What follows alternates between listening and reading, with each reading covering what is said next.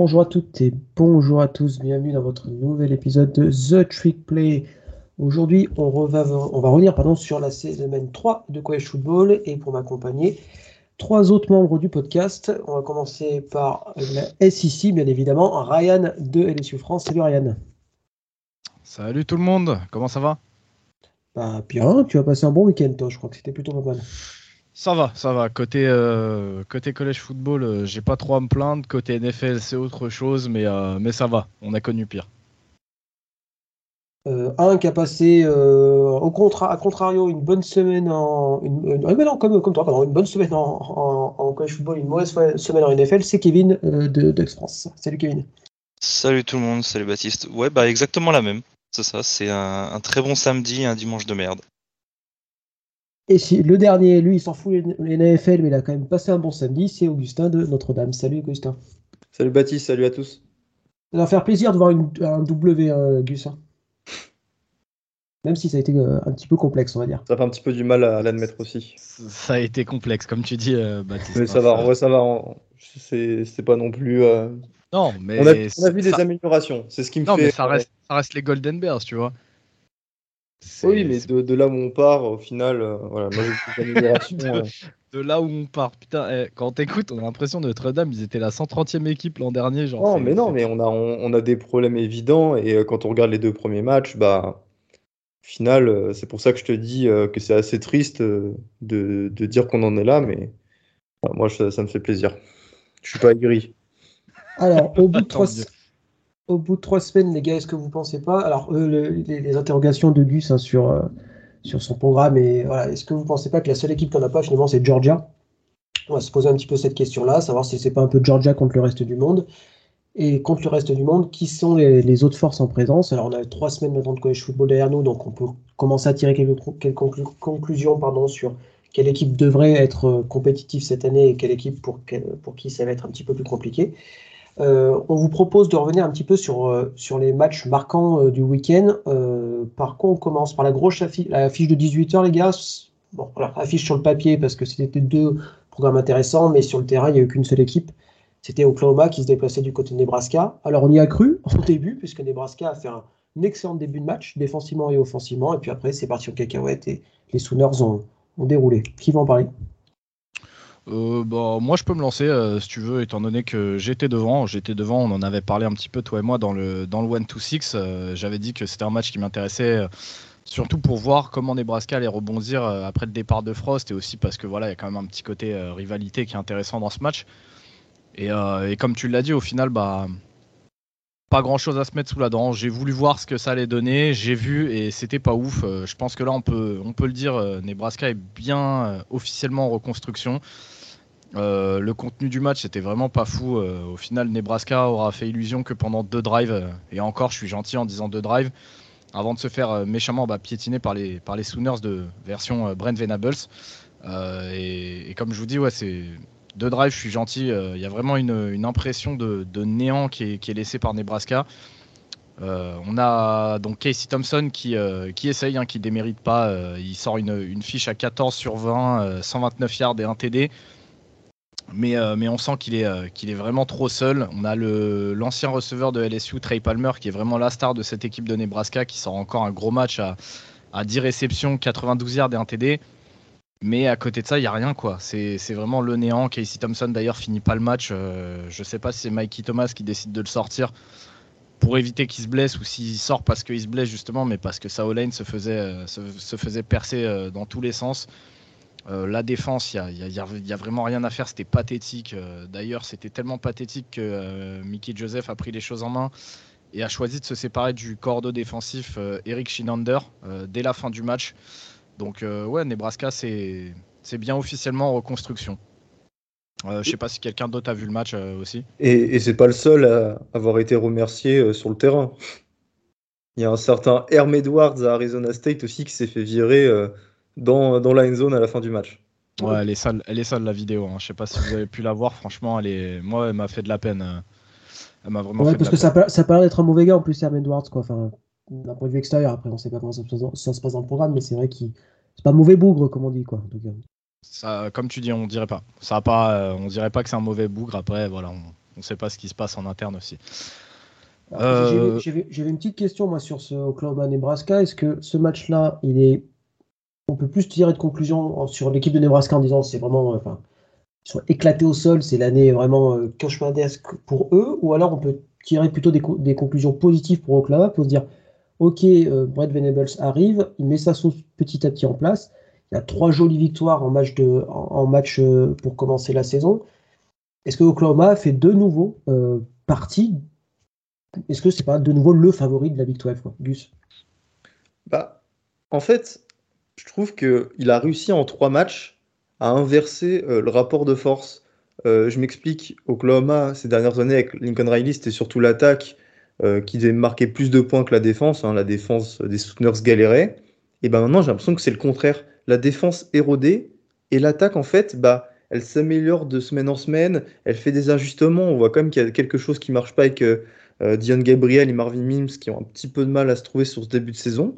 Donc, ouais, au final, voilà, c'est là. L'axe de progression, aussi bizarre que ça puisse paraître de, bah, d'Oklahoma, c'est cette attaque. Et moi, je trouve que voilà, la défense est hyper rassurante et on sait que c'est quand même un des principaux euh, ingrédients pour, euh, pour remporter un titre euh, en college football. Et pour la stat, du coup, qui me fait dire ça, Oklahoma a, a seulement, a, seulement perdu, 30, enfin, perdu 30 points.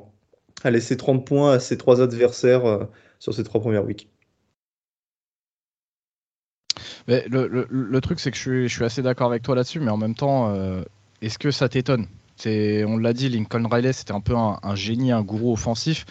Euh, forcément, quand le perdant, tu vas perdre en qualité offensivement. De l'autre côté, on a Brent Venables qui a déjà fait ses armes euh, en tant que cordeau défensif à Clemson. Et on savait à quel point il était bon là-dessus. Donc en fait, moi, ça me, ça me, ça me choque pas plus que ça. Maintenant, c'est vrai que ce match-là a confirmé encore une fois. Euh, ah, mais est-ce que tu t'attendais à ce que ça aille aussi vite? Je pense ouais, parce que je, je pense qu'une défense, elle est plus facilement euh, opérationnel qu'une attaque. Une attaque, ça demande quand même un peu plus de rodage qu'une défense. Euh, la défense, voilà, si tu as des joueurs de foot et des athlètes, ça peut très vite fonctionner. Donc, euh, moi, franchement, je te dis, ça m'étonne pas plus que ça. Maintenant, c'est vrai que c'est sur le, plus sur la continuité. Ça fait un troisième match, encore une fois, où, où effectivement la défense d'Oklahoma répond présent. Et c'est. Moi, je trouve, je trouve ça bien. Maintenant, pour répondre à la question de Baptiste, je sais pas du tout si on peut déjà dire que Oklahoma est redevenu une, une place forte du collège football. Je, je sais pas, je sais pas. Je vais peut-être attendre de voir euh, d'autres adversaires encore. Euh, parce que justement, comme tu l'as dit, l'offense, elle a, elle a, un petit peu de mal à se mettre en place. Il y, y, a Kansas State euh, ce week-end. le, le, match un peu près du plomb dans l'aile avec la défaite de Kansas State, Kansas State pardon, contre, contre Tulane ce week-end. Mais ce sera déjà un vrai premier test hein, pour, les, pour les Sooners, c'est clair. je vous propose de passer sur une équipe dont on pensait qu'il pouvait venir titiller, pourquoi pas, le, les College Football Playoffs. C'est BYU, BYU qui malheureusement pour, euh, pour les Cougars est tombé du côté bah, de Kevin. Euh, alors celle-là, je pense qu'on était peu à la voir, venir. Je pensais que ça allait être très serré. Alors de quel côté On, on a pas mal utilisé la métaphore de la pièce euh, sur le dernier One to Six. Honnêtement, j'ai, je ne me voyais pas arriver une, aussi grosse déroute hein, pour, pour les Cougars du côté de, du côté de Jean. Kevin, ça, a dû te faire bien plaisir quand même cette victoire. Ouais, ouais, je t'avoue que. Mais autre, exactement ce que tu viens de dire, autre le, le score qui est flatteur pour Oregon, et euh, soyons honnêtes, il est même flatteur pour BYU. Hein. 41 à 20 pour les Ducks, c'est la manière. C'est la manière qui, qui fait plaisir euh, à voir. Là, je regardais un petit récap de, de beatriders qui sont autour du, du programme. Il y a, y a, tout qui allait bien. C'est vraiment euh, dominateur de bout en bout. Les deux côtés du ballon, les all line D-line ont vraiment fait le taf. Euh, c'est vraiment c'est l'équipe d'Oregon qu'on attendait de voir. Et c'est cool qu'on voit ça contre une équipe rankée comme BYU. On sait le, le, le succès qu'avait eu BYU la saison dernière contre les équipes de Pac-12. Hein. C'est une équipe qui, qui, réussit très très bien contre les équipes de cette conférence. Et,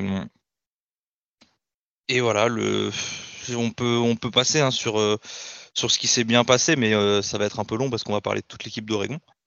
Euh, maintenant. Ah, ça, change du match contre Georgia où c'était toute l'équipe d'Oregon qui avait, qui avait foiré. Et là, pour le coup. Voilà, c'est ça. Après, l'avantage, c'est qu'avec Oregon, visiblement, les récaps vont être assez un peu rapides. Après, il faut aussi noter que le score, score final est de 41-20 Oregon. pour Oregon, pardon. Le, le score aurait dû, aurait pu être beaucoup plus sévère. en fait, Oregon fait rentrer, fait sortir Bonix, qui était déjà à 5 touchdowns à ce moment-là, alors qu'il y a 38 à 10, si je dis pas de bêtises. Donc Oregon était à plus 28. Et donc c'est Ty Thompson qui rentre au poste de QB. Et en fait, euh, Ty Thompson, sur son premier jeu, il joue une, running back swing qui est. En fait, le running se fait déboîter au moment de toucher la balle. Il recule de 22, 26 yards, je crois.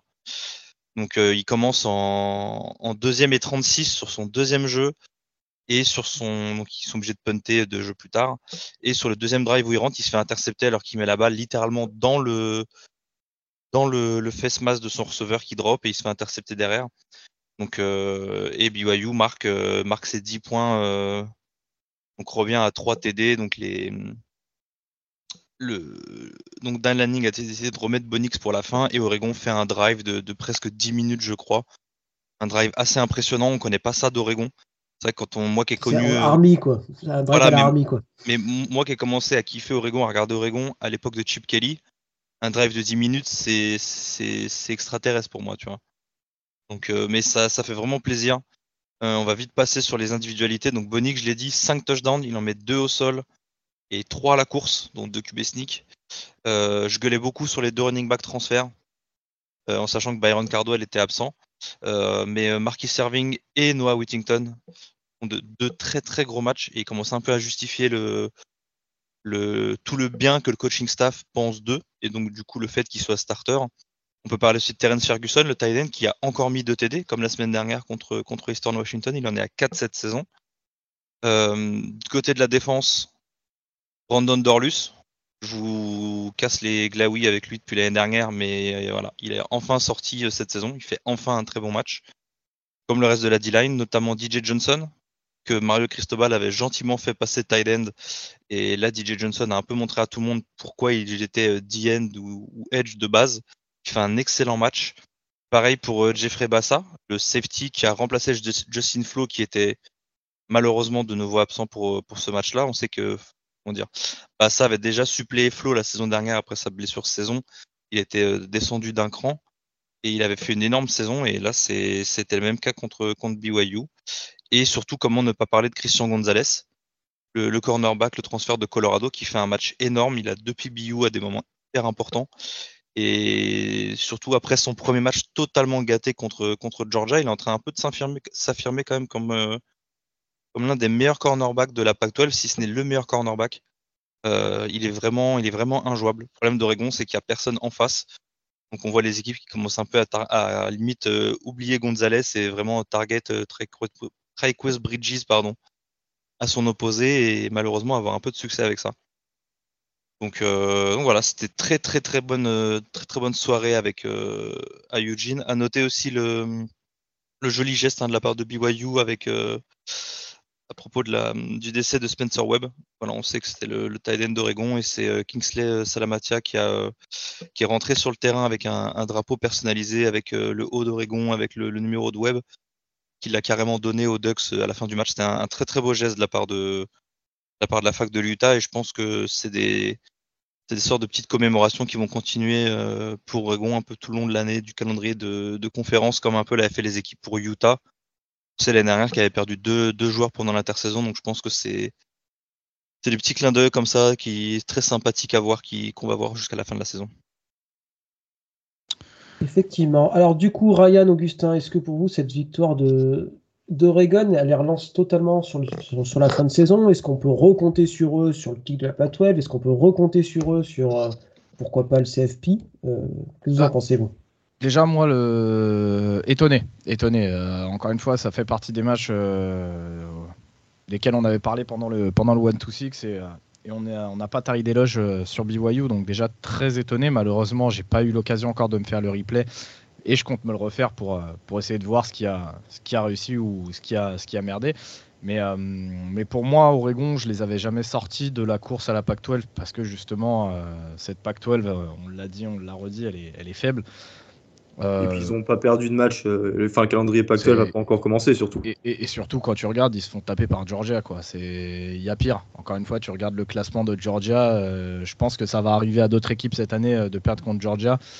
Et, et pas, et pas aux pires équipes. Quoi. Donc, bah, euh, Dis-moi, dis-moi. Bah, justement, je trouve que tu as raison de parler de Georgia, parce qu'en fait, cette victoire euh, d'Oregon légitime le passage euh, la semaine dernière de Georgia à la première place euh, les People. Ouais, ouais, bah c'est clair, c'est clair. Euh, pour être très honnête, bah toi tu le sais, Gus, et je pense que d'autres le savent aussi dans le podcast. On fait toujours nos petits top 25 euh, semaine après semaine. Euh, moi, en a people de pré-saison ou quoi, pour moi, Georgia était le champion. Je les avais pas fait tomber, tu vois. Ils étaient toujours en numéro 1, et d'ailleurs, j'ai pas compris ce qui a justifié leur, leur chute déjà de base à les people de pré-saison, mais bon. Ça, on aura, d'autres occasions d'en reparler. Mais donc, ouais, bien sûr, bien sûr que ça justifie le, passage de Georgia d'être remonté. Maintenant, euh, pour ce qui est des, playoffs, j'attends de voir encore, mais c'est sûr que là, la, belle victoire contre BYU et avec la manière en plus, ça fait que bah, Oregon se retrouve euh, classé, se re-retrouve classé. Donc maintenant, les, les armes sont un peu, euh, sont un peu entre leurs mains. Euh, à voir, à voir le reste du calendrier, à voir s'ils gagneront et s'ils gagnent encore avec la manière. En tout cas, euh, en tout cas cette, cette victoire a fait plaisir, je pense, pour les fans d'Oregon. Oregon passe 15e. Allez, people. Et ben pour faire continuer à faire plaisir euh, aux fans d'Oregon, on va parler de l'autre équipe euh, de Pac-12 qui a impressionné ce week-end. C'est le Huskies euh, de Washington. là, pareil, je pense qu'on était peu à imaginer une, une belle victoire de, Washington. Alors, une victoire certes, mais pas forcément dans ces, largesses-là. victoire 39 à 28 contre, Michigan State. Alors là, pareil, est-ce que on a vu Michigan State trop beau ou Washington est une sacrée équipe? Alors je sais toi Ryan notamment, tu es hyper fan de leur entraîneur, euh, donc je, je, te laisse la main pour commencer. Ouais, ouais, carrément, carrément. Je j'arrête pas de, le répéter que pour moi, Kellen de Boer fait partie des, des très bons euh, coachs de college football. Il continue de le montrer. Euh, Jusqu'à présent, c'était euh, c'était un petit peu un petit peu la même la même histoire qu'Oregon, mais à l'inverse, c'est-à-dire que Washington avait enchaîné les victoires, mais compte un petit peu des des nobody, donc contre, des, contre des petites équipes. Donc tout le monde s'attendait vraiment à, à, voir ce match-là, le, match contre Michigan State qui était ranké, euh, je sais plus combien, je crois ils étaient 11e ou un truc comme ça, il faudrait que, Gus me le confirme. Mais, euh, mais donc tout le monde attendait ce match. Est-ce qu'on a eu des réponses? Un petit peu. Je pense que là, Washington a bien fait comprendre que oui, c'était une belle équipe de football. Alors, est-ce que ça fait partie du très haut gratin du college football? J'en sais rien, mais en tout cas, c'est une, une très belle équipe. Euh, à côté de ça, on n'est pas surpris par les faiblesses de Michigan State. On en avait parlé pendant le 1-2-6. Euh, Michigan State a fait du Michigan State, c'est-à-dire euh, ils ont essayé de se, reposer sur leur jeu à la course. Malheureusement pour eux, ils ont une défense contre la passe qui est assez horrible. Donc Washington en a profité et Michael Penix d'ailleurs fait un match, fait un match extraordinaire hein, parce que euh, il lâche quand même une feuille de stats à 24 sur 40 pour 397 yards et 4 touchdowns très vite, en fait, ça place les Spartans derrière eux. Et, euh, et, derrière, en fait, Michigan State se retrouve un petit peu obligé de, lancer. Et, euh, et, on sait que c'est pas pas le point fort de Michigan State, quoi. Euh, en sachant aussi que Michael Penix aurait pu avoir des stats encore plus impressionnantes parce qu'il a quand même deux ou trois drops de ses receveurs dans la end zone sur le match.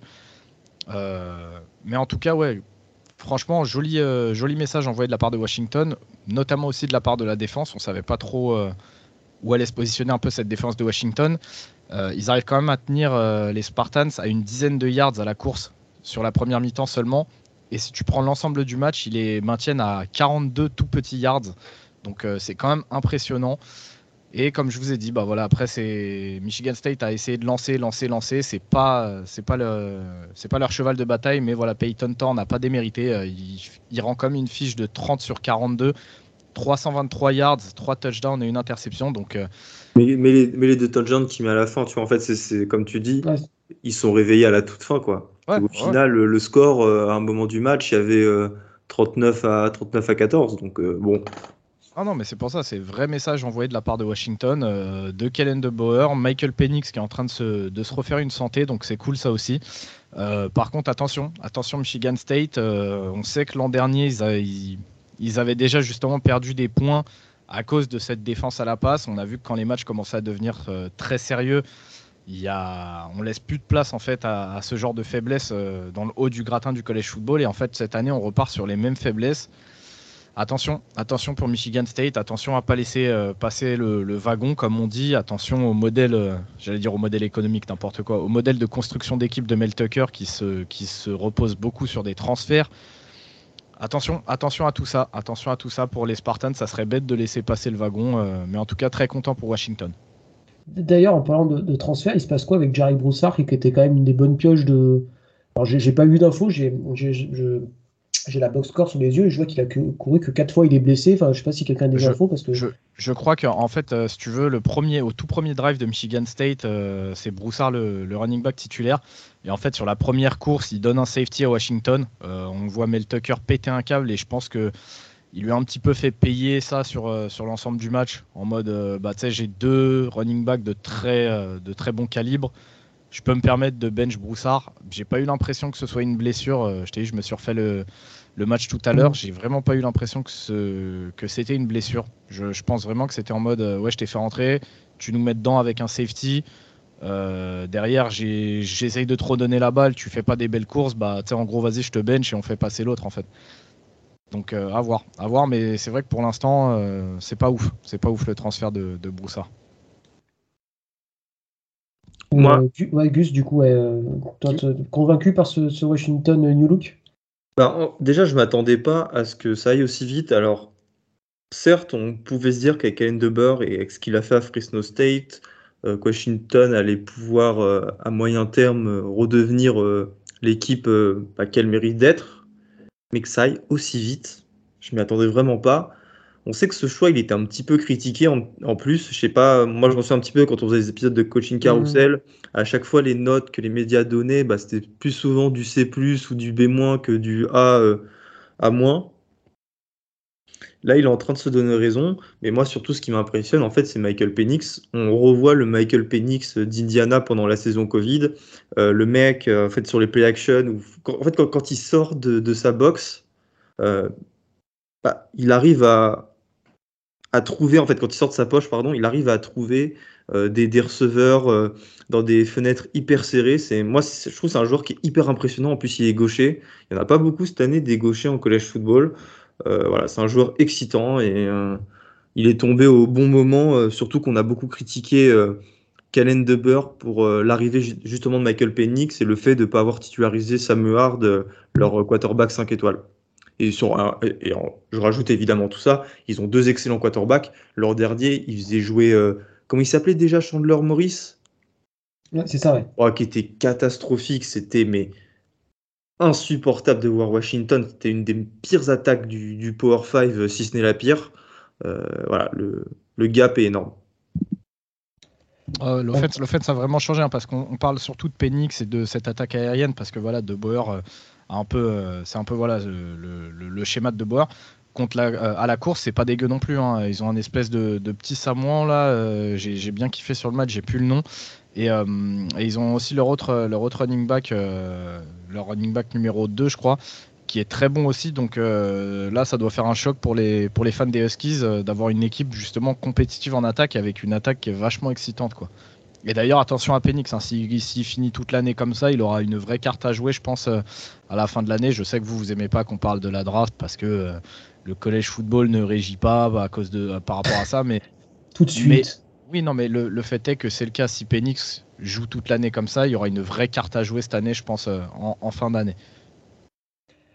Et euh, en parlant de, de supporters des, des Huskies qui sont, qui sont surpris, et toi, Kevin, comment tu, tu ressens en tant que fan des Ducks cette espèce de, de renouveau de, Washington C'est ce qu'on ce disait dans le One to Six, c'est un peu ambivalent hein, pour tous les pour tous les fans des Ducks. Il y a forcément la, la haine inhérente à la à la rivalité entre entre Ducks et Huskies.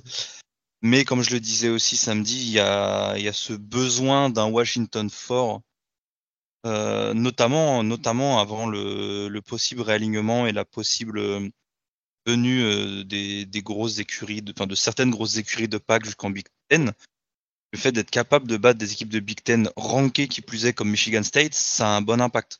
Ça ne peut être que bénéfique euh, pour les équipes de Pâques qui bougent. Euh, on se rappelle de la victoire d'Oregon euh, à Columbus la saison dernière.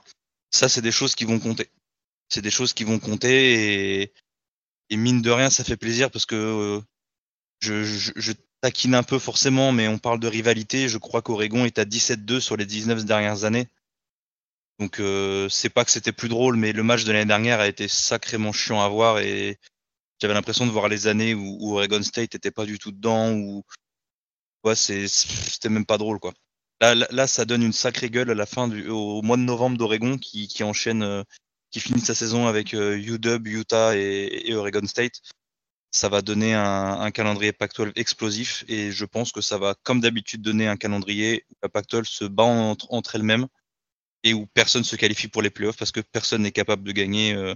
Mais cette année, ça légitime un peu. Le fait qu'il y ait des vraies mmh. bonnes équipes. Parce qu'avant, tu sais, on, T'avais Oregon qui perdait contre Colorado, t'avais USC euh, qui allait perdre contre Stanford ou quoi que ce soit. Là, si jamais ta seule défaite en pack c'est Washington, bah, ça va, c'est pas le Washington l'année dernière, tu vois. Ouais, t'as as quatre équipes, on va dire, de.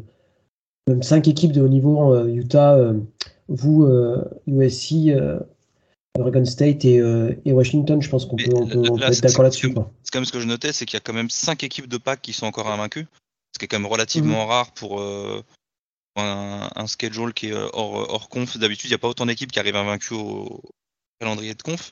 Et sur les, quatre équipes qui sont à une défaite, euh, les, les quatre défaites, c'est contre trois équipes de SEC et Notre-Dame. C'est quand même Georgia, Florida, Mississippi State et Notre-Dame. Donc c'est pas non plus des défaites contre des FCS. On se rappelle la défaite de, Washington contre Montana ou Montana State, je sais plus la saison dernière, qui sont clairement très très embarrassantes pour la, pour la conférence. Là, ça montre qu'il faut quand même du, bon niveau pour battre les équipes de Pac-12 et ça fait quand même plaisir, euh, je ne vais, pas le cacher. On est, on est d'accord, ça fait plaisir de voir, euh, de voir une Pac-12.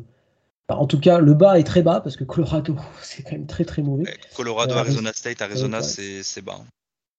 Quoique Arizona a réussi à battre quand même North Dakota State ce week-end, ce qui en soit une performance oui ça montre des progrès parce que je pense que l'année dernière, ils n'auraient jamais battu. Euh, je, pense que l'année dernière, ils prenaient 30 points par NDSU. Hein. Et, et, la stat, euh, ben, Arizona a perdu face à North Arizona euh, l'an dernier, hein, à domicile en plus. Et c'était North Dakota State était sur une série de 6 victoires face à des équipes de FBS. Donc en fait, ça faisait depuis 2009 qu'ils n'avaient pas perdu face à une équipe de FBS. C'est vrai que c'est un petit peu passé sous silence cette victoire d'Arizona, mais ça montre quand même très clairement que le programme est, est quand même bien mieux qu'il était euh, l'année dernière ou il y a deux ans euh, à la même époque. C'est une victoire probante en plus, hein. ils leur mettent un petit, un petit carton, je crois, ils leur mettent 20, limite un blois, attends si j'ai pas de bêtises. Hein. Euh, tac tac, c'est serré, alors je, voudrais que je relance le score. C'est pas eux qui. ah non, 31-28, pardon, je me suis trompé de match. Pas... Non, c'était. Tu confonds avec Kansas, non? Non, non, c'était le Washington State Colorado State qui était à 38 à 7. J'ai confondu les deux, mais oui, il gagne que 2-3 points autant pour moi.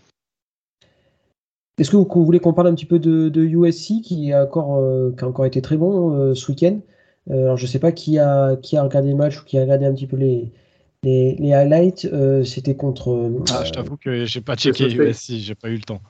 C'était contre Fresno State, ouais, qui est, bon, qui est peut-être pas le Fresno State de l'année dernière, mais ouais, victoire probante 45-17. Voilà, comme, ça fait plaisir de voir la Pac-12 compétitive. Gus, ouais. Bah, je m'y intéresse un petit peu forcément au début de saison du USC. Euh, bah, en fait, voilà, à chaque fois, ça met plus de 40 points. 66 points à Rice, 41 euh, à Stanford, 45 à Fresno State.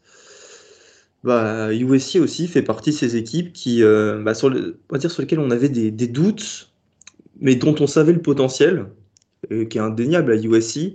la seule chose où on était, on a un petit peu plus de, enfin, du, mal à accepter, enfin, moi je parle de mon point de vue de fan de, Notre-Dame, c'était à partir de, quel moment de la saison bah, tout allait parfaitement se goupiller.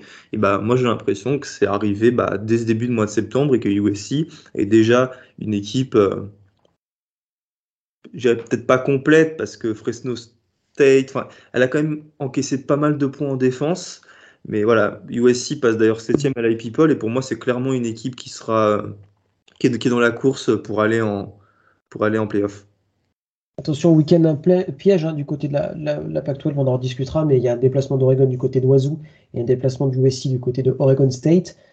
Ça peut bouger hein, déjà ce, week-end hein, du côté de la, conférence. Euh, je vous propose de passer en Big Ten maintenant, parce que autant Michigan State euh, a été euh, très décevant, autant il y a un autre programme de Big Ten qui a remis les points sur les i et qui a bien montré qu'il était là. C'est le programme préféré de notre élu national, les Nittany Lions de Penn State, qui sont allés détruire, j'ai pas d'autre terme, euh, Auburn. Alors, pareil, la même question, j'ai l'impression qu'à chaque fois. Est-ce que ça veut dire plus pour Auburn ou plus pour Penn State? En tout cas, moi, Penn State m'a vraiment impressionné là. Ouais, ouais, ouais, c'est pas faux, c'est pas faux. Alors déjà pour commencer, hein, au moins ce sera fait. Fuck Penn State.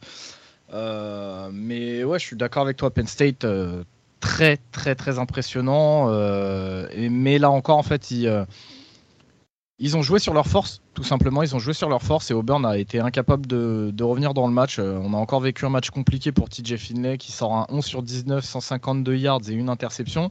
Euh, TJ Finlay qui sera même remplacé sur le match par Robbie Ashford qui fera guère mieux. Hein. Il sort un 10 sur 19, 144 yards, un TD, une interception.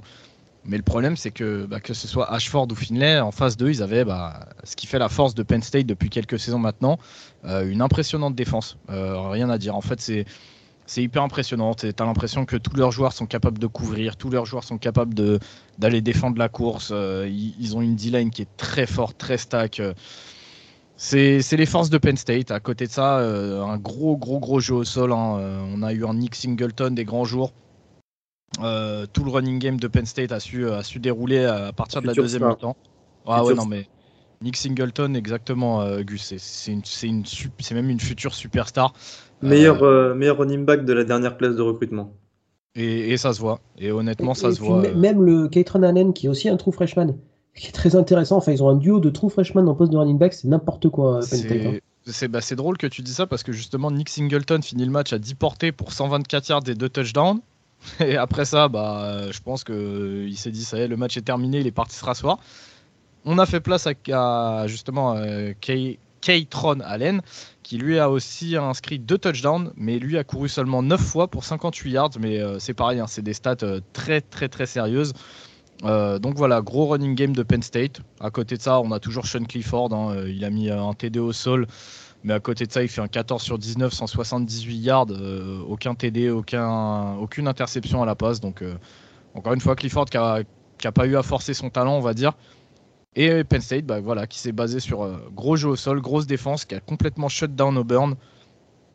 et pourtant, ça commençait pas, pas si mal. Hein. Au début, ça se rendait coup pour coup. D'ailleurs, il y, a un joli highlight où on voit justement Sean Clifford se faire mais démonter euh, complètement la gueule par. Euh, par, euh, par J'ai perdu le nom du linebacker d'Auburn, mais en gros, il se fait mais démonter complètement. Bah, Owen, Papo Ouais, exactement, Papo. Merci. Euh, et, derrière, bah, comme je vous dis en deuxième mi-temps, euh, ça a complètement déroulé. Ça y est, Auburn a complètement lâché. Donc, euh, encore une fois, Baptiste, je, suis désolé, je peux pas te répondre. Je sais pas si c'est Penn State qui, a, qui nous a enfin assuré qu'ils étaient extrêmement forts ou Auburn qui finit de nous décevoir. Je pense que là encore, la vérité se trouve, se trouve un petit peu entre les deux. En tout cas, moi aussi, Penn State m'a bien impressionné.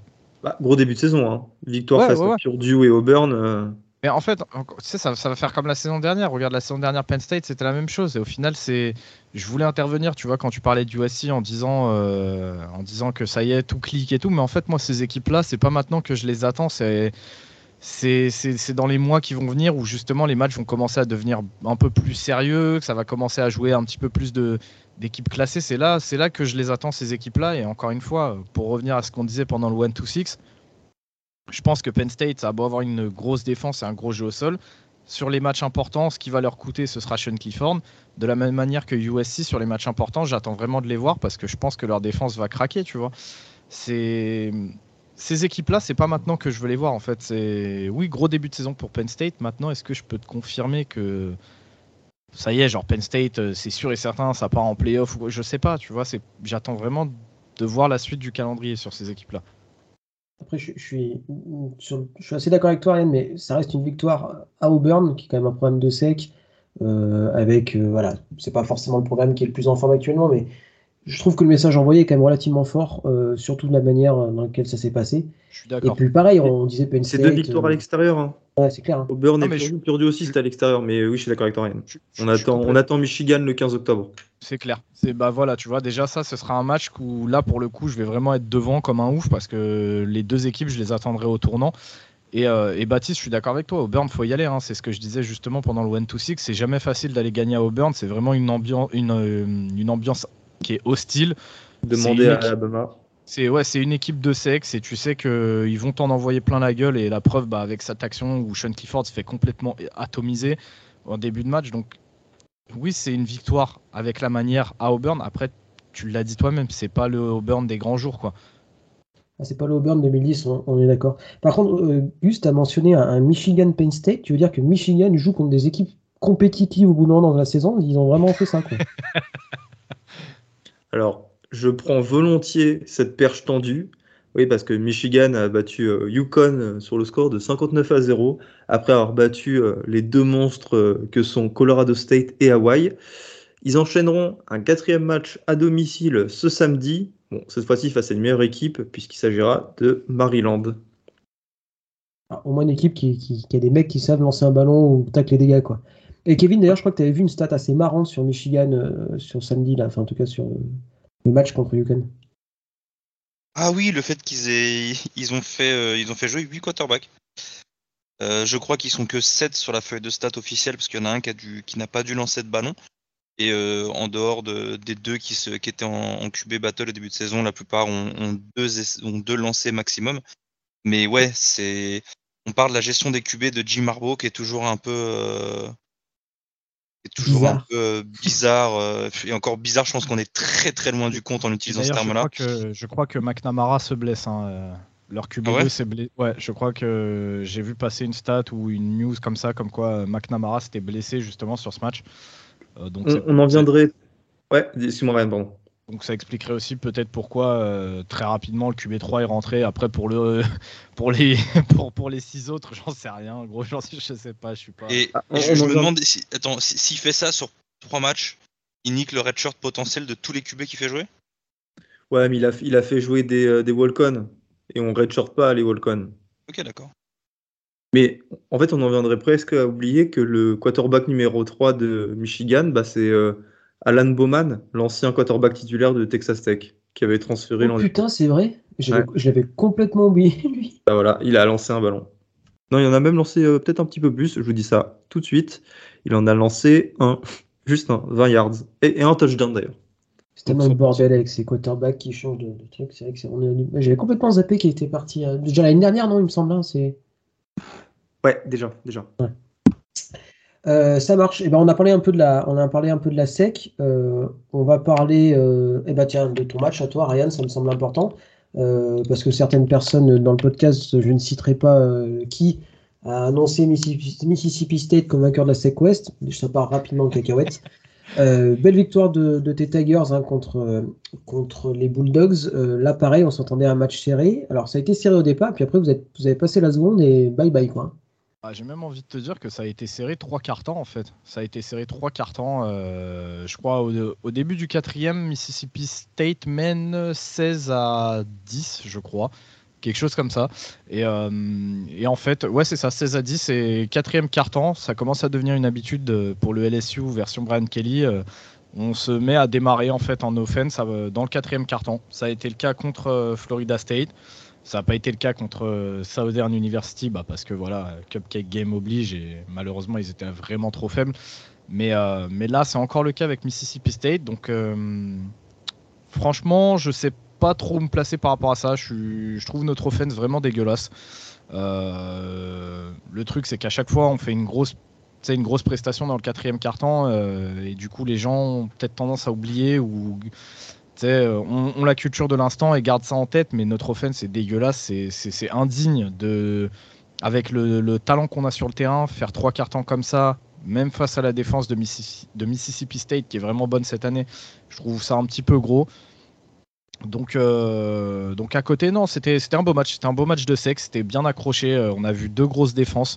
Euh, D'ailleurs, la défense d'LSU nous garde dans le match euh, bah, tout au long du match parce que sans elle, on aurait pu prendre une, une vraie valise. hein. Toi qui as pu justement voir Mississippi State cette année déjà, tu sais qu'en offense, ça tourne et pas, et pas qu'un petit peu. Donc vraiment déjà arriver à 16 points euh, à la mi-temps et ensuite à 16 points à la fin du troisième quart et à la fin du match être encore à 16 points, c'est vraiment très très fort. Euh, on a notamment eu BJ Ojulari qui a fait un, match extraordinaire. Euh, Jay Ward aussi. Jay Ward qui jouait du coup son premier match en tant que, nickelback euh, a bien fait monter sa cote, je pense, pour la prochaine draft. Il sort un match à 11 plaquages, euh, 1,5 plaquages pour perte, euh, une PBU, donc euh, une passe défendue, une inter. Enfin bref, il fait un match, euh, un match vraiment très cochon.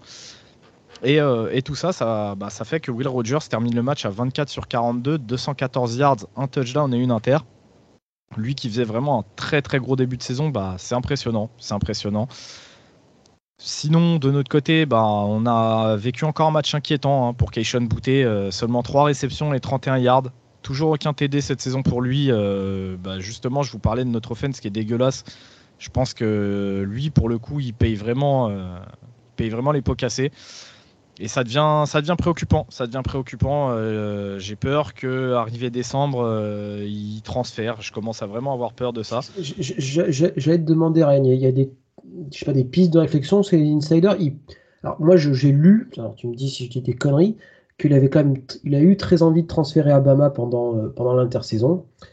Et que euh, il serait pas forcément la tête à jouer pour LSU de manière globale, quoi. Mais, ça daterait d'avant le match, le, match d'ouverture, hein, C'est, cet été, il a vraiment hésité. Il a vraiment hésité. Il l'a avoué lui-même dans une interview qu'il a vraiment hésité euh, un bon moment. Qu'au final, il s'était fait à l'idée de rester à LSU et que pour lui, c'était ce qui aurait de mieux pour sa carrière. Euh, donc il est vraiment euh, entré dans le bateau Brian Kelly euh, à 100%, même après cette première week où il a eu beaucoup de, gestes d'humeur ou quoi, de body language qui était un petit peu inquiétant. Au final, il a parlé avec Brian Kelly, ils se sont dit les choses, c'est ce qui se dit, et il est vraiment re-rentré dans tout le process et il était prêt à faire des efforts. Maintenant, ce que je vois, c'est que bah, contre Southern New, il n'a pas été utilisé correctement. Là, contre Mississippi State, encore une fois, il est je trouve pas qu'il soit utilisé de la bonne manière. Donc, au bout d'un moment, un joueur comme ça, avec ce talent-là, et tout le pays est au courant des ambitions qu'avait Keishon Bouté, je trouve que ça commence à faire beaucoup. Et au bout d'un moment, il faudrait pas trop tirer sur la corde, tu vois. Donc j'attends de voir, j'attends de voir, mais je te dis, ça sent pas bon, ça sent pas bon. Et justement, j'en parlais avec Val, ce qui sent pas bon, c'est justement ce body language, ce on voit qu'il est de plus en plus frustré. J'ai l'impression que ça colle pas du tout avec Jaden Daniels. Pourtant, les deux ont l'air d'être assez, potes, mais tu sais, ce côté-là, avec les QB un petit peu double menace, qui parfois galèrent sur les lectures ou osent pas vraiment envoyer parce qu'ils ont peur de se faire intercepter et préfèrent prendre la tangente avec leurs jambes. J'ai vraiment l'impression que, tu vois, ça pue. Pas, on n'en est pas encore au point critique, mais jusqu'à décembre, il y a beaucoup de matchs, tu vois, qui vont être joués. J'ai peur qu'au bout d'un moment ça pète. J'ai vraiment peur que ça pète parce que l'offense c'est vraiment dégueulasse quoi. Et sinon sur. Puis, puis, là que ça gagne donc ça sourit encore, mais c'est vrai que, sur les défaites peut-être que ça rigolera un peu moins. Quoi. Ouais, ouais, c'est ça, tu vois. par exemple, le body language euh, contre Florida State était beaucoup plus euh, flippant, mais parce que justement, il y avait cette défaite euh, au dernier moment. Donc, comme tu dis, en fait, si ça vient à perdre, à perdre, à perdre, au bout d'un moment, je, je, pense que ça peut péter en cours de route. Euh, et, sinon, euh, Baptiste a noté la présence de trois, euh, de trois true freshmen dans le line-up d'LSU. qui en plus de ça ont été très bons. Donc on avait Will Campbell et Emery Jones, donc respectivement left tackle et right tackle. Et aussi Harold Perkins, le, linebacker 5 étoiles qui avait commis justement plus tôt cette année. Au poste de linebacker, c'est assez rare pour le souligner en, sec de faire jouer trois true freshmen. Donc important, important quand on sait que justement LSU on est dans une dans une période un petit peu de reconstruction. Mhm. Je pense que c'était important, tu vois, de, le préciser. Ah bah, ce genre de match de sec euh, entre freshman, ça te fait gagner quand même niveau expérience. Euh, c'est quand même. Euh, voilà, c'est jamais perdu pour le futur, quoi, ça c'est sûr. Quoi. Exactement, surtout à des postes aussi importants que les tackles, tu vois. C'est sûr. Kevin Gus, un avis sur bah, la belle victoire de LSU contre Mississippi State, qui a peut-être un petit peu déçu quand même aussi, non? Honnêtement, non, j'en ai aucun. Donc, euh, je vais faire preuve de tempérance. Euh, non, moi, en vrai, je suis, juste content. Euh, bah, déjà, je suis content pour Ryan. On va pas, on va pas se mentir. Oh, ça, c'est le, dénominateur commun en général quand voilà. l'équipe gagne. on, aime bien, on aime bien. Tu sais, par exemple, le fait que il nous faisait quand même un peu de la peine depuis le début de saison avec, avec le truc un peu catastrophique de Notre-Dame. Voilà, Ryan, on sait que, on sait qu'il est aussi, déjà qu'il est pas, le miskin, il est un peu pas trop gâté par les Commanders. Donc, euh, si, jamais il passe des week-ends avec défaite de LSU et, et défaite de Commanders, tu vois, c'est, là, il n'est pas encore revenu à l'entraînement, mais euh, si jamais il vient à l'entraînement la semaine après deux défaites dans le week-end, euh, c'est pas vous qui avez à le gérer, c'est moi, tu vois. Donc, moi, j'aime bien quand ces équipes gagnent comme ça. Après, ça va, ça va, ça va. On n'a pas encore commencé les, on n'a pas repris les entraînements équipés, ça va. Euh, on va passer au. Peut-être c'était le match sur le papier euh, le plus beau. Euh, c'était le déplacement de Miami du côté de Texas AM Mais dans les faits, c'était probablement l'un des, les matchs les plus moches du week-end. Euh... Franchement, c'était pas ouf. C'était vraiment pas bon. Euh, alors, Texas est un peu moins mauvais que Miami, a priori, vu qu'il l'emporte 17 à 9. On est d'accord qu'on que n'a pas été rassuré du tout par les deux programmes là. Non. Non, après, vu que vous l'avez vu et que j'ai beaucoup parlé sur cet épisode, je vous laisse commencer, mais non. Bon. Moi, j'ai regardé du coup un petit peu, mais en fait, c'est. Encore à la limite, si euh, Miami avait réussi à, être un petit peu plus explosif en attaque, le match aurait pu être intéressant. Mais le problème, c'est que pour rendre un match avec Texas AM intéressant, tu regardes uniquement euh, du côté de l'adversaire et l'adversaire ne l'était pas. Euh, je crois que c'est trois field goals, hein, Miami, avec 9 points. à chaque fois, ils sont arrivés plusieurs fois dans, dans la red zone, mais ils n'ont jamais marqué. ce qui pose un problème. En plus, il y a eu un gros muff punt de Tyreek euh, Stevenson, le cornerback, euh, sur un, sur un, sur un punt qui a après amené un touchdown de Davon Ashen. Euh, Mac Johnson qui a pris la relève de Haynes King. bon, déjà, a fait un meilleur match que Haynes King face à Appalachian State, mais c'était pas non plus ça. Donc voilà, moi je dois dire, il n'y a pas tant de choses que, que ça à dire. Texas AM justifie de nouveau sa place dans le top 25. Euh, enfin, non, pas de nouveau, mais euh, la rentrée, on va dire, dans le top 25. Sinon, j'ai pas tant de choses à dire que ça, euh, si ce n'est que bah, Texas A&M est une éternelle frustration. Et je pense que Miami, c'était juste un, allez, un, non-match. Kevin, une équipe de Mario Cristobal qui se chie dessus dans un match où il est attendu, non C'est du, du, jamais vu, non? Bah, je, t'avoue que j'ai pas regardé le match, j'ai même pas regardé de, de condensé de replay. En fait, j'ai pas eu besoin parce que le, le Ducks Twitter était absolument fired up après ce match. J'avais l'impression d'avoir vu le match. Et justement, apparemment, euh, j'ai vu énormément de tweets comme quoi Cristobal aurait chié le, le, le, game clock management en fin de match. Et t'as tout le Ducks Twitter qui disait, euh, tu un peu le mime avec, euh, avec James Franco, tu sais, le first time ou un truc comme ça. Tu sais, c'était vraiment. enfin, voilà, nous, Oregon, on en a bouffé pendant quelques années et je compatis un peu avec nos, nos, nos amis de Floride. Euh, mais après, on va, on va pas se mentir. Euh, on va... Blague à part, Cristobal, ça reste un bon coach. Un peu, un peu comme Mayhem, c'est un peu les discussions qu'il y avait eu après la, leur défaite contre Appalachian State. S'y attendre que la classe de recrutement, que sa classe de recrutement se mette en place. Euh, là, Yanem, tout le monde dit, ouais, ils ont, ils ont payé des, ils ont payé pour des freshmen, un, un, ouais, mais bon, c'est les freshmen, donc c'est pas les mecs que t'attends de jouer euh, dans un programme comme A&M, tu doutes que les 9 freshmen qu'ils ont fait venir dans la dernière classe, ils vont pas tous starter maintenant. Et, d'ailleurs, 4 euh, de ces freshmen ont euh, été euh, suspendus de l'équipe. En plus, On a vu une vidéo de, je crois c'est Denver Harris, le cornerback de 5 étoiles, qui était en train de conduire à fond dans un parking souterrain. Donc voilà. En plus, attends, si je dis pas de bêtises, parce que je crois avoir regardé le début du match en live, et je me suis potentiellement endormi devant d'ailleurs, ce qui est étonnant vu le match. Ah, c'était 3h du matin aussi, accessoirement. Ouais, ouais, ouais. Texas A&M se fait sortir deux cornerbacks pour targeting. Euh, alors qu'il leur manquait justement leurs deux, euh, leurs deux freshmen qui étaient suspendus. Ils se sont retrouvés avec un backfield défensif qui était totalement décimé, mais avant la mi-temps. Et... J'ai même envie de te dire euh, à la fin du premier quart-temps. Hein. Ouais, oui, parce que je suis pas sûr d'avoir tenu jusqu'à la mi-temps. Ouais, ouais, non, c'est avant, le c'est avant le muff punt, tout ça. Ouais, et, les targeting, ils sont. Hein, les targeting sont, sont vraiment pas jojo. venant de DB de Texas A&M, tu t'apprends pas non plus à du, du form tackling de qualité. C'est pas du euh, targeting euh, de Saints, quoi. Voilà. Ah euh, oui. Pour le coup, blague à... C'est quoi J'ai pas envie de parler d'arbitrage des Saints, Baptiste. T'as senti ou pas la rupture nerveuse? Et hier, j'ai passé 4 heures sur Twitter à m'embrouiller avec des fans des Buccaneers, donc s'il vous plaît, relancez Ça ne nous intéresse pas. Vas-y, passe, passe. Je, vais penser à, ta santé mentale. C'est euh, gentil. Mais du coup, euh, Texas A&M, là, il, joue Arkansas ce week-end. Euh, alors, il y a 2-1 dans la ligne, dans la ligne de, des dans, la, dans la colonne des victoires et une défaite dans la colonne des défaites. Mais c'est vrai que c'est quand même une des équipes qui a probablement le plus déçu depuis cette début d'année au niveau de la manière. Quoi. Enfin, moi, je pense qu'on s'attendait tous à autre chose. Et puis, ça, défensivement, c'est correct, mais l'attaque, c'est quand même terrible. quoi. Ah. L'attaque, l'attaque, euh, en gros, je, je- faisons, faisons simple. hein. L'attaque, elle repose sur Devon Chain et sur euh, merde leur receveur Anaya Smith. C'est en fait, c'est tu mets la balle dans leurs mains et let's go. Tu t'espères que les deux ils vont réussir à te, à te, à te faire des, des plaquages manqués, des trucs parce que les deux, ils ont, c'est vraiment deux playmakers, euh, que ce soit Chain ou euh, Smith. On est vraiment sur deux potentiels vraiment euh, ultra explosifs, mais en fait, toute leur offense, elle repose sur ça, quoi. C'est c'est flippant. C'est tu regardes le match là contre Miami, c'est nul, c'est super nul. Et Gus l'a dit, Miami, il y a eu beaucoup trop d'erreurs. Tu vois, sur ce match-là, euh, je pourrais même pas dire que c'est de la faute de Cristobal, euh, Kevin. C'est quand tu vois que juste sur le début de match, euh, tu as deux field goals manqués, dont un qui est bloqué.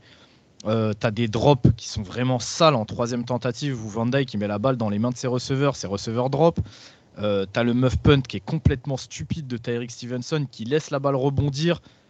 Ensuite, la balle fait, une espèce de cloche et quand elle redescend, tu sais pas pourquoi il se décide d'aller la récupérer alors qu'il a des linebackers sur euh, qu'il a les gunners sur ses côtes.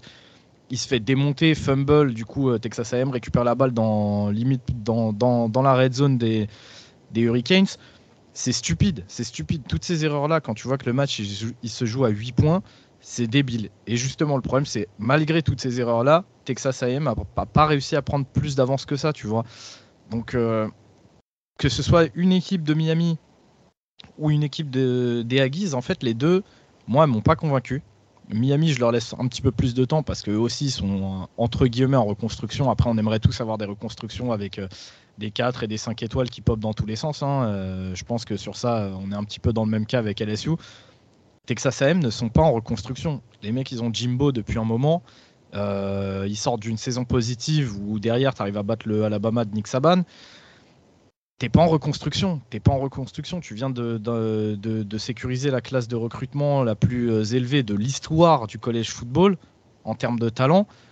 T'es pas sur une saison de reconstruction. C'est flippant. Texas AM, c'est nul. C'est nul. C'est nul. Haynes King, c'est nul. Max Johnson, c'est limité. C'est nul. C'est nul. Franchement, c'est naze. Et puis là, les, tro- les trois prochains matchs, euh, pardon, Juste, euh, après je te, je te laisse la, la- la parole, c'est ici. Ar- Ar- Arkansas, euh, donc euh, à Dallas. Euh, Ça, c'est nul. que- Faisons un peu de propagande là, c'est bon. On arrête avec ces matchs euh, à Ça, c'est- Arlington. je sais pas, il n'y a aucune ambiance, c'est la merde. mais Insupportable. On est, on, on est d'accord. Attends, c'est là, le- là, on gueule, on gueule sur des équipes texanes. Let's go. c'est- Ça pue la merde. nul. Donc, il y a le match en terrain neutre euh, du côté de Dallas, déplacement à, à Mississippi State et déplacement à Alabama. Ça peut faire 0-3, ça, quand même. hein. Ah, on l'attend, hein, ce Texas A&M Alabama. Ouais, ouais, ouais. On l'attend. Ça va être compliqué. Franchement, Euh, ça juste pendant que je t'ai coupé, tu voulais rajouter quelque chose? Non, justement, c'était pour faire la transition avec Arkansas. Eh ben voilà, très bien. On va parler de, Donc, de- euh, qui a bien déçu euh, ce week-end et qui est pas passé loin de la correctionnelle euh, façon, Face façon modèle géant. Ah Oui, et contre leur ancien coach, euh, qui a une histoire un petit peu particulière. Donc je laisse chercher euh, Bobby Petrino, Arkansas, pardon, je- j'en perds mon latin. C'est toujours assez marrant de savoir comment l'histoire s'est terminée. Mais oui, effectivement, les, les Bears de Missouri State ont failli euh, bah, jouer une drôle de, de chanson à, Arkansas. Ouais, c'était. Moi, je, sais qu'à un moment, j'avais même demandé, je crois que c'était notre groupe en, en privé, j'ai dit, mais Arkansas, ils ont pas paumé Parce qu'en fait, j'étais tombé ben, pendant les matchs où il y avait l'update, pendant où en fait, ils s'étaient menés 17 à 0 à domicile par Missouri State. Euh, la, la- la défense d'Arkansas en soi, elle, elle fait un très bon match, elle réalise 8 sacs. Mais en fait, ça n'a pas eu d'impact pendant euh, presque une mi-temps parce que l'offense était en dessous ils ont un, un big play qui les. Alors, ils pensent marquer un touchdown et en fait, le, jeu, le, le joueur a le, le coude au sol, mais littéralement euh, un tiers de yard avant la ligne. Et le premier jeu juste après, en fait, le, running prend une boîte, mais alors casque dans le, dans le ballon, mais monumental. Et donc, il fumble à euh, une quinzaine de centimètres de la ligne. Et en fait, ils sont menés 17 à 0 en, à peine plus d'un quart temps. Euh, L'offense, elle a vraiment rien réussi, enfin, à part ce big play justement euh, pendant, pendant une vingtaine de minutes. Et donc 17-0, ils, ils reviennent à 17-17 quand, quand ça s'est un peu réveillé. Euh, après, ils réussissent à reprendre 10 pions ils prennent un trick play en quatrième et 1 de la part de Missouri State qui est pour les fans des Saints ou des Panthers, le, ce que McCaffrey avait marqué, donc une grosse fin de course. Et le tight end, il se barre tout seul. Il est, quand il catch la balle, il n'y a même aucun défenseur d'Arkansas sur l'écran, hein, tellement il est wide open. donc les, Bears reprennent plus de 10 points d'avance. Et c'est là où, par contre, la machine Arkansas s'est un, un peu réveillée. Deux big plays en deux minutes. Un, un, run de 43 yards de Raheem Sanders, le running back, qui a été monstrueux. Notamment en deuxième mi-temps, il a closé le, match à lui tout seul. Et un punt return de 82 yards de Bryce Stevens, qui, donne, euh, donne l'avantage aux, aux, Razorbacks. Et c'est KJ, Jefferson, euh, Jefferson pardon, qui, scelle le match sur un, un QB, un QB keep en, goal line. Donc euh, Arkansas gagne 38 à 27. Au final, ça n'a pas été Jojo tout le temps. Ça a été long à se dessiner, mais moi, ce qui m'a surtout impressionné, c'est un peu la manière dont Arkansas, ils n'ont pas paniqué du tout en fait. À aucun moment, ils ont, ils ont pourtant frôlé l'un des, je crois quand j'ai regardé, ce qui était potentiellement un des, plus, ah ouais, un des plus gros upsets de l'histoire. Ah oui. Et... Mais en fait, à aucun moment, ils, en fait, ils ont une bonne défense. Alors, les, les, stats NCS sont un peu différentes des stats NFL parce que techniquement, dans les stats, ils font 8 sacs et 9 tackles for loss. Faut savoir qu'un normalement en NFL, on calcule un sac, c'est un, un, plaquage pour perte sur un QB pendant un jeu de passe. Un tackle for loss, c'est purement sur un jeu de course. En NCA, un, un sac est considéré comme un tackle for loss. Donc en fait, techniquement, c'est-à-dire qu'ils ont 9 tackles for loss, 8 contre la passe et 1 contre la course. C'est faut bien, faut juste, euh, c'était la partie technique du, du programme. Euh, les, les, 8 sacs sont assez impressionnants. Il y, y, a des moments où, où, le QB il se retourne et il a même pas le temps de lancer, de, de regarder quoi que ce soit, il se fait déboîter blindside ou quoi. Il y a vraiment un bon pass rush côté, euh, côté Razorbacks. Et, et on, en doutait un petit peu hein, en, pendant ouais, ouais, ouais. Hmm. Alors après, je t'avoue que j'ai pas, j'ai pas assez de, de, tape pour te dire est-ce que c'est leur pass rush qui est bon ou est-ce que par contre c'est la O-line de Mizzou State qui a un peu du mal. Ça, je t'avoue que sur le, malheureusement, c'était même pas un condensé que j'ai eu, c'était plus un résumé, donc qui était euh, assez limité en, en tape. Mais l'impression que j'ai eu, c'est ça, c'est qu'en fait, ils sont, ils euh, surtout ce qui, est, ce qui est impressionnant et qu'il y a beaucoup de, de, play callers qui oublient, c'est que même quand tu es mené de 17 points, tu es mené de 10 points, ils ont pas lâché la course ils ont continué de courir avec, euh, avec Sanders. KJ Jefferson, il m'a impressionné dans ses deep balls aussi. Il me fait penser un peu à, à Sam Hartman. Il a un, il a un geste d'une fluidité et une balle qui est hyper belle sur les deep balls. Et non, non, ils ont, ils m'ont, ils m'ont, comment dire, ils m'ont fait peur sur ce match, mais ils m'ont impressionné. C'est un peu, je sais pas si vous captez l'ambivalence un peu de sur ce match, mmh. mais voilà, c'était, un peu, un peu bizarre. Ça marche. Euh, J'ai un peu de gueule. Vas-y, vas-y, Gus. Bon, bah, qui te concerne directement. Pourquoi Arkansas, qui a été dixième à Poll de la Week 3, reste à la dixième place de Poll de la Week 4, alors qu'ils ont failli perdre face à une FCS, et Oklahoma State, qui a mis une branlée à Arkansas Pine Bluff, recule d'une place de la huitième à la neuvième et fait passer devant enfin, euh, les, les, votants ont fait passer devant Oklahoma State, Kentucky, qui a battu Youngstown State, une autre équipe de FCS, euh, par un écart de points encore moins important. Et, et qui a, a, galéré, hein, enfin, qui a galéré, façon de parler, mais la première mi-temps n'était pas top top. Bah, J'en sais rien, moi, vu ce jeu. Après, ça, c'est la problématique du. Ils sont combien de votants pour les people? euh, Plus d'une cinquantaine Ouais, c'est ça. C'est pas, pas, un truc où ils se concertent tous ensemble et ils se disent on va mettre un tel, c'est juste l'agrégation des points attribué au classement, ce qui fait que bah, des fois, tu as des petites anomalies comme ça. Regarde Wake Forest. Alors, on en reparlera après peut-être un peu. Wake Forest a aussi galéré euh, contre Liberty. Euh, contre, euh, Et contre Liberty. Euh, ils, ils, ont beau gagner à domicile contre Liberty, ils perdent deux places, tu vois.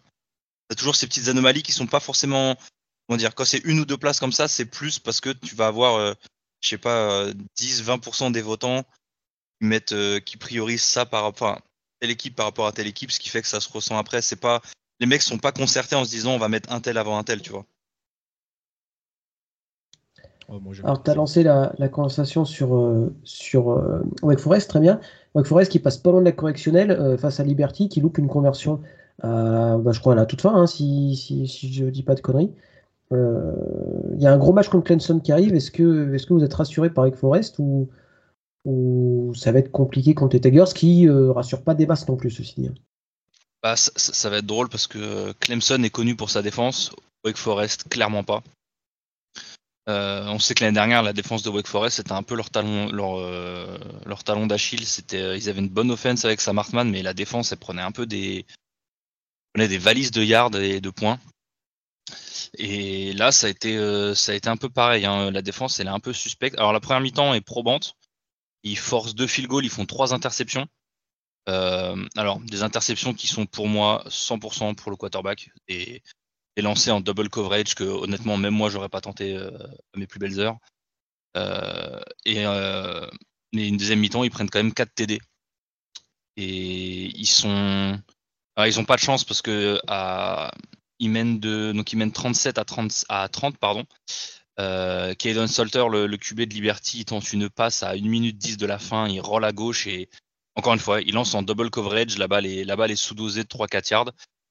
Et en fait, le, le, DB de, de Wake Forest, il est, il est légèrement gêné par le receveur parce qu'il est en train de plonger vers l'arrière. En fait, la balle lui pop des mains. Et là, il y a, euh, il y a Demario Douglas qui, était, qui avait déjà un TD.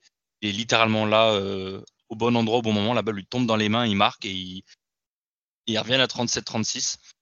Là, ce qu'on peut, ce qu'on peut louer en l'occurrence pour Liberty, c'est qu'ils ont, ils ont joué la gagne.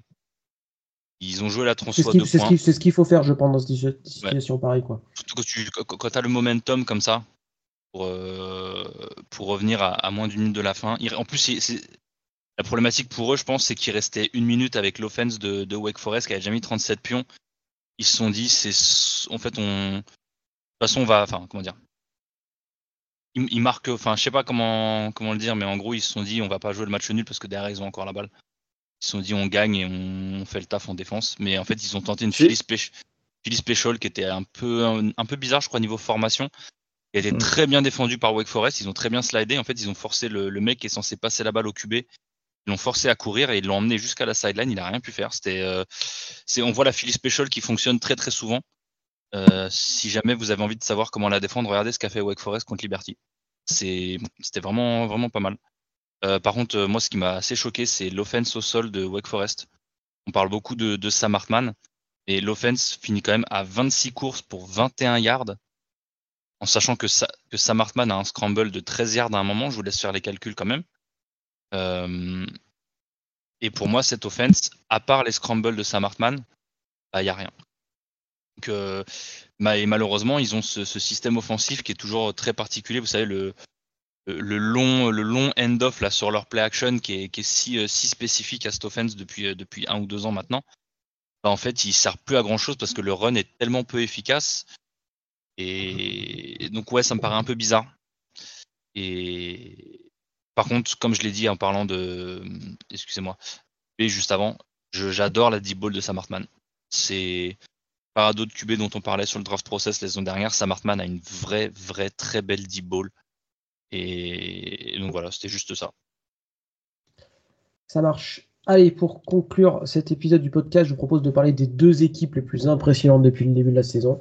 Et on va commencer par, allez, par le coup de cœur de tout le monde, je pense, cette année, des Kansas Jayhawks. Des Kansas Jayhawks qui sont à 3-0 après leur très belle victoire contre Houston. Euh, on, peut, applaudir parce que vous saviez, vous savez, toutes les équipes ont un over-under au niveau des victoires euh, en début de saison placées par Vegas. Et celle des Jayhawks c'est à 2,5. C'est-à-dire que déjà, ils sont même ils sont, ils sont over leur, prédiction de départ. Euh, et plus que les victoires, c'est aussi la manière. Il y a Houston, ça faisait partie de ces équipes du groupe of five qu'on attendait très haut. Il y a une victoire à West Virginia.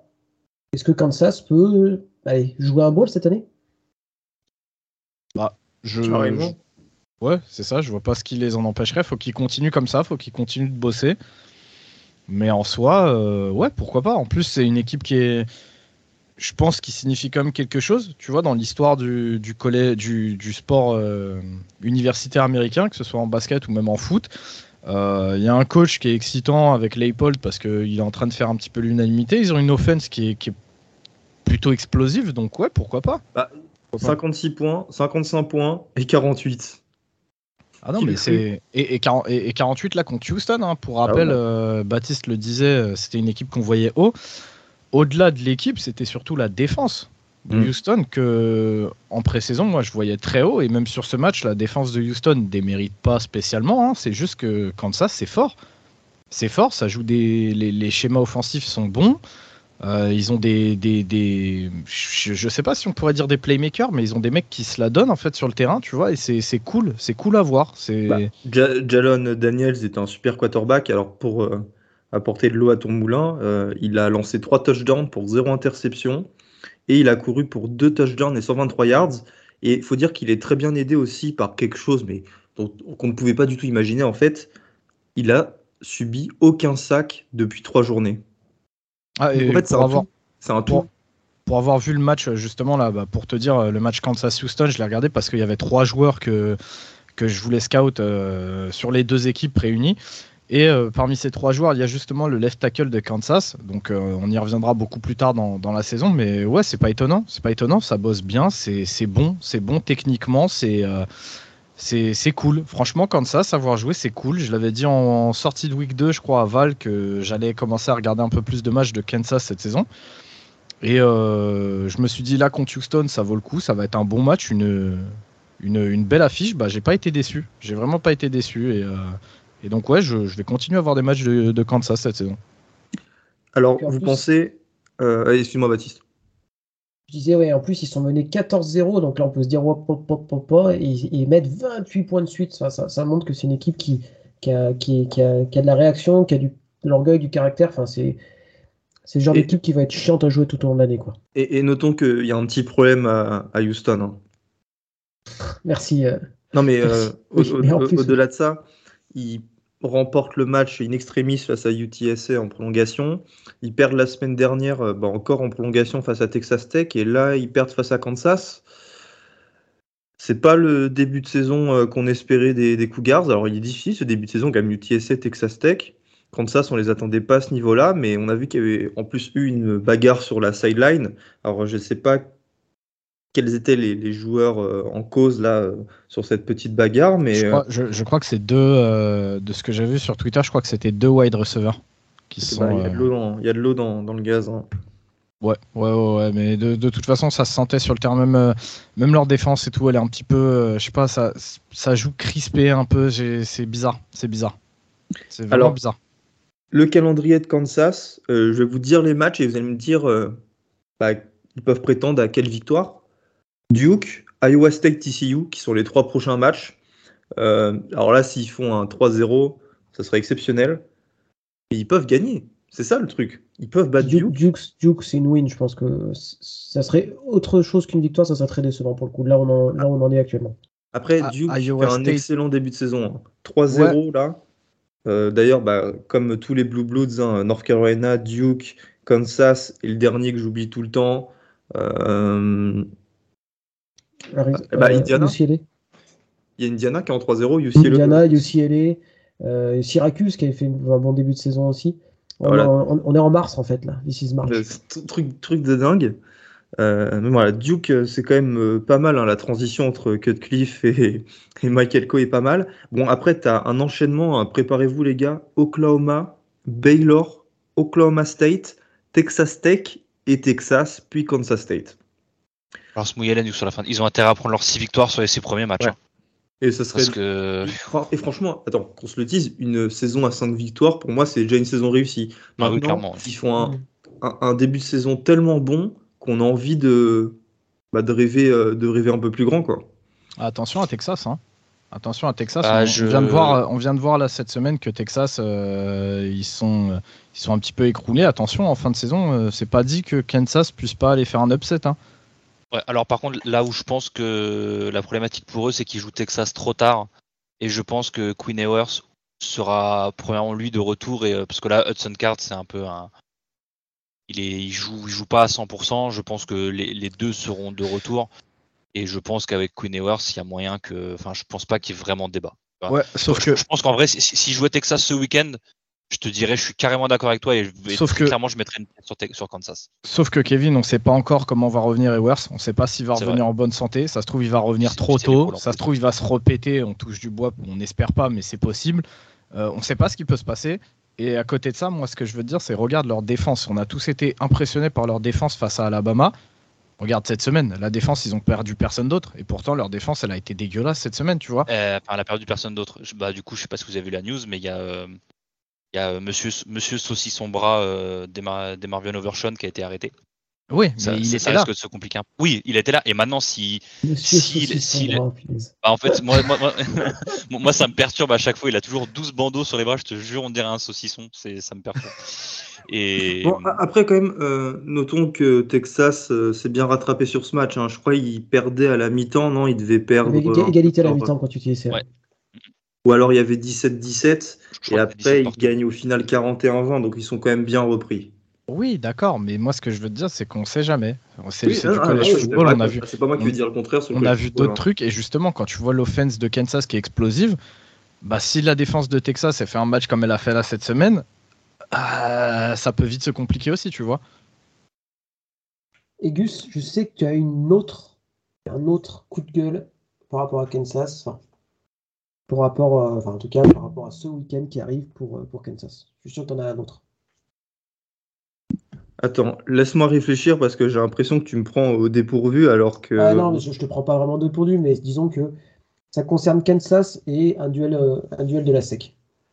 Je a chercher deux minutes.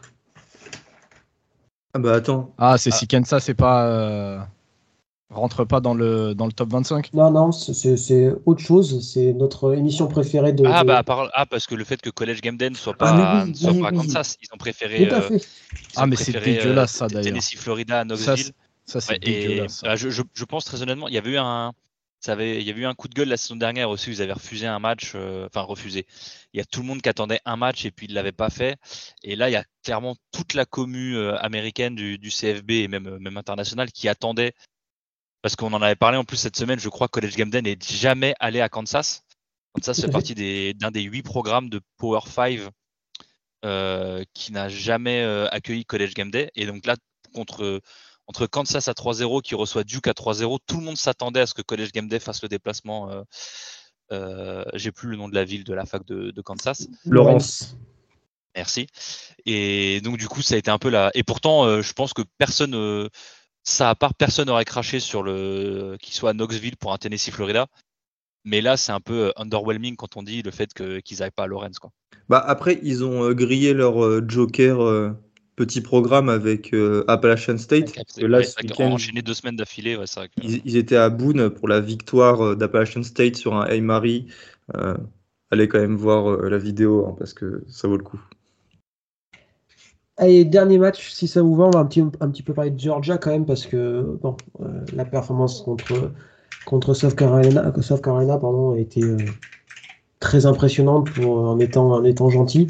Euh, honnêtement, c'est une machine de guerre. Hein. Stetson Bennett était malade en plus, enfin, on n'a pas l'impression que c'est C'était Quavius. Pardon? C'était Quavius Bennett? Non, c'était euh, c'était n'importe quoi.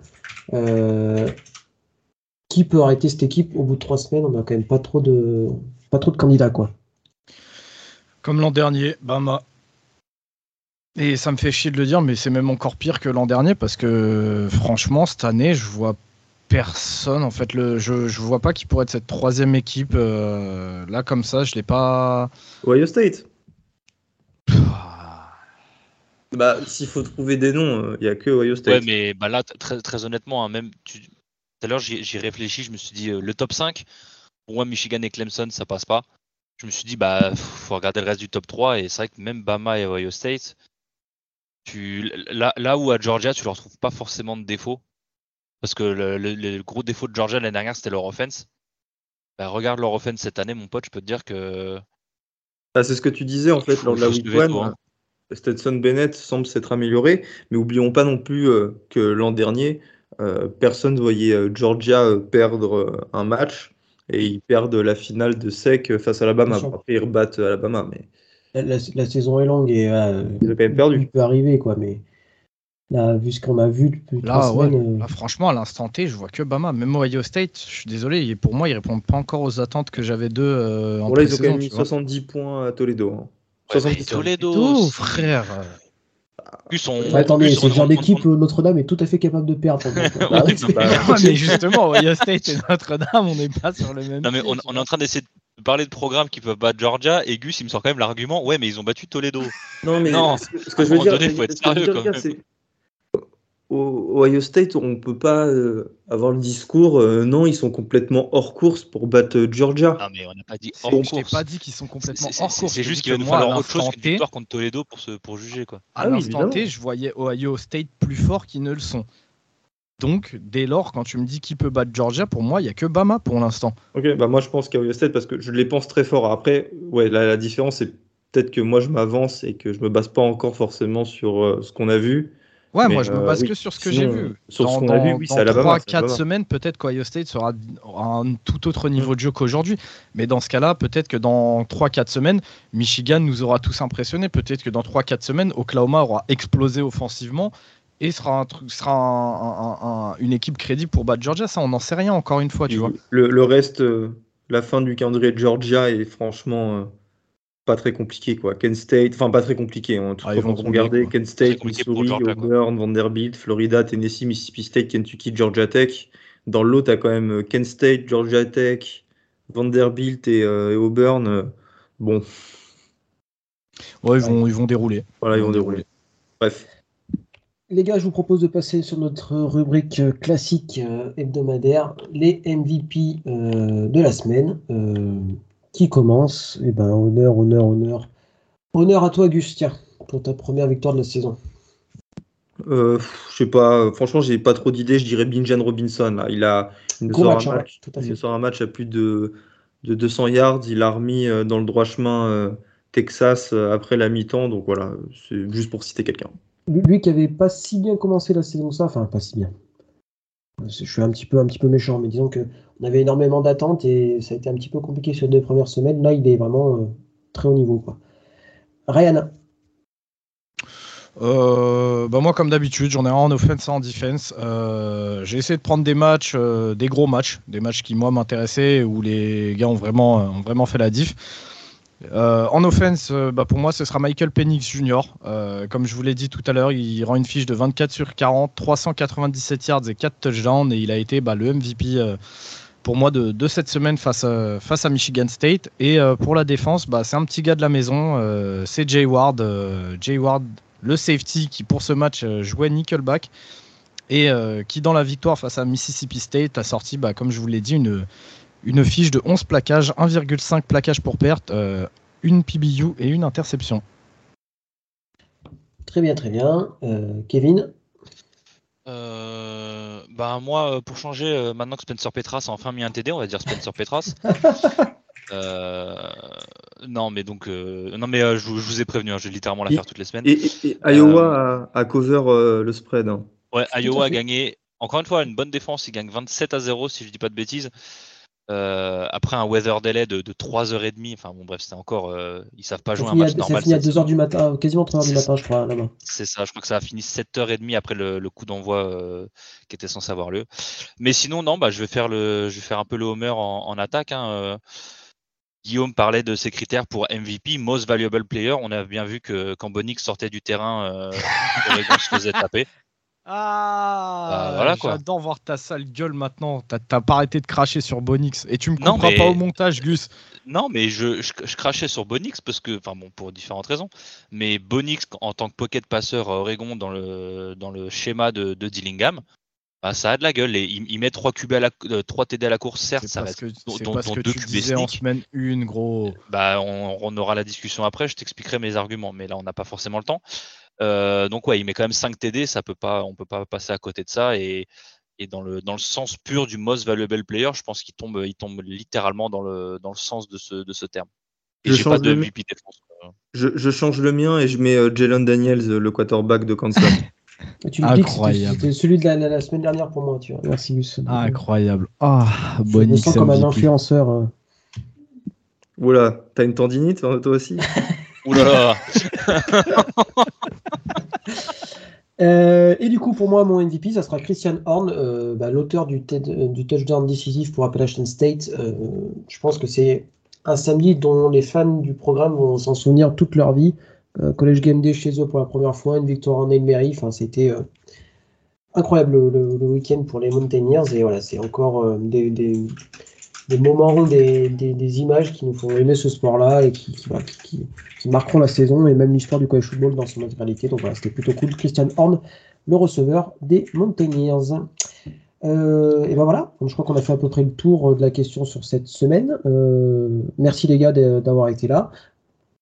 Bah, merci à toi. Ah, merci, à, toi, merci, à, vous, merci à tout le monde, merci aux auditeurs et merci à Kevin de d'enfin euh, reconnaître Bonix comme le chef de sa tribu. Est-ce que tu lui as donné un os à Bonix pour, la, pour le récompenser?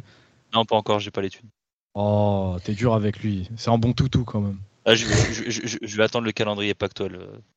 Parce que tu vois, on, ouvre notre gueule, il va encore finir à 12 interceptions contre Ah oui, complètement. là, t'es au euh, courant que tu viens de vivre un des deux matchs où Bonix prend feu par an. Ouais. Et... mais, t'en reste qu'un. Hein. Je vais être honnête, ça a quand même été l'une de mes réflexions après le match. Hein. Vous pourrez le raconter à vos petits-enfants. J'ai vu Bonix jouer correctement au college football. Je pense que c'est. Ah bah moi je peux. À chaque fois qu'il affrontait LSU, il nous mettait notre race, ce connard. Bon, en tout cas, merci à vous les gars. Euh, donc pour les auditeurs, vous avez vu, on avait un, format un petit peu différent. On n'a pas forcément parlé de tous les matchs. On a parlé des matchs peut-être les plus importants du week-end. Alors on a pu en oublier. On a essayé de faire au mieux. Euh, voilà, si le, n'hésitez pas à nous faire un retour hein, sur, sur, ce format-là. Et puis voilà, nous on se retrouve samedi pour le 1 to 6. Et puis on vous souhaite une belle semaine. Salut tout le monde. Salut, tout le monde. Ciao. Salut à tous.